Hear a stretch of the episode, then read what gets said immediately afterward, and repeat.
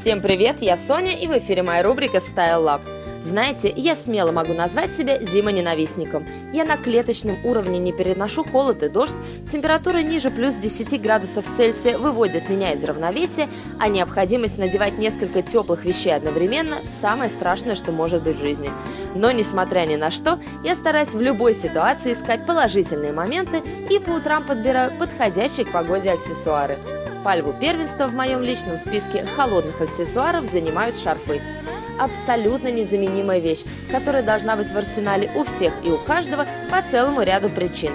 Во-первых, шарфы идут всем независимо от типа фигуры, цвета кожи и общего стиля в одежде. Во-вторых, с помощью шарфов можно с легкостью добавить интересный цветовой акцент любому монохромному наряду. Ну а в-третьих, шарфы могут запросто заменить собой кардиган, шапку, а иногда даже и зонт. Сегодня я хочу представить три абсолютно разных варианта шарфов, которые отвечают всем обязательным требованиям, при этом каждый из них имеет свою неповторимую индивидуальность. И начнем с широкого шарфа палантина и шали. Мой любимый тип шарфа. Я даю предпочтение именно ему, потому что, на мой взгляд, это самый удобный вариант. У больших теплых шарфов нет недостатков. Их можно повязать в идеальные три слоя для обеспечения тепла, они потрясающе выглядят со всеми куртками и пальто, и к тому же они очень популярны в этом осенне-зимнем сезоне.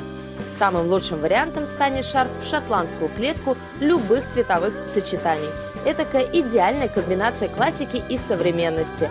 Любительницы комфорта по достоинству оценят комфорт и уют широкого шарфа. Ну а натуры романтические смогут легко обернуть шарф вокруг головы на манер капюшона и представлять себя героиней любимого романа – в общем, идеальный по всем пунктам вариант. Второй фасон – это шарф-воротник из искусственного меха. Замечательная альтернатива шарфу для выхода в цвет. Я, наверное, никогда не забуду, как в ранней юности, отправляясь в театр или на вечеринку, практически в полнейшем отчаянии, ненавидя все вокруг, я повязывала вокруг шеи толстый шарф. А все потому, что перспектива виделась весьма нерадостная. Как только я добиралась до места, шарф моментально превращался в жуткую неудобную обузу. Его нужно куда-то упаковать, чтобы не потерять, оставаться в нем жарко, да и сама конструкция на шее выглядит весьма громоздко. В общем, никаких плюсов, одни расстройства. В избежании подобных случаев дизайнеры придумали небольшие шарфы-воротники из искусственного меха или шерсти – за основу было взято классическое меховое манто, но в современной интерпретации оно стало уже и меньше, но по-прежнему выполняет свою декоративную функцию. Таким шарфом легко можно украсить воротник жакета или теплого пальто. При этом вы убьете двух зайцев сразу. Вам будет тепло, и ваш наряд будет выглядеть очень элегантно. Ну и напоследок тонкие шарфики и шарфы-колье. Знаете, никто из моих знакомых не может обвинить меня в нелюбви к большим украшениям. Весна и лето для меня – любимые сезоны, когда я могу спокойно отвести душу и каждый день радовать себя самыми сумасшедшими колье.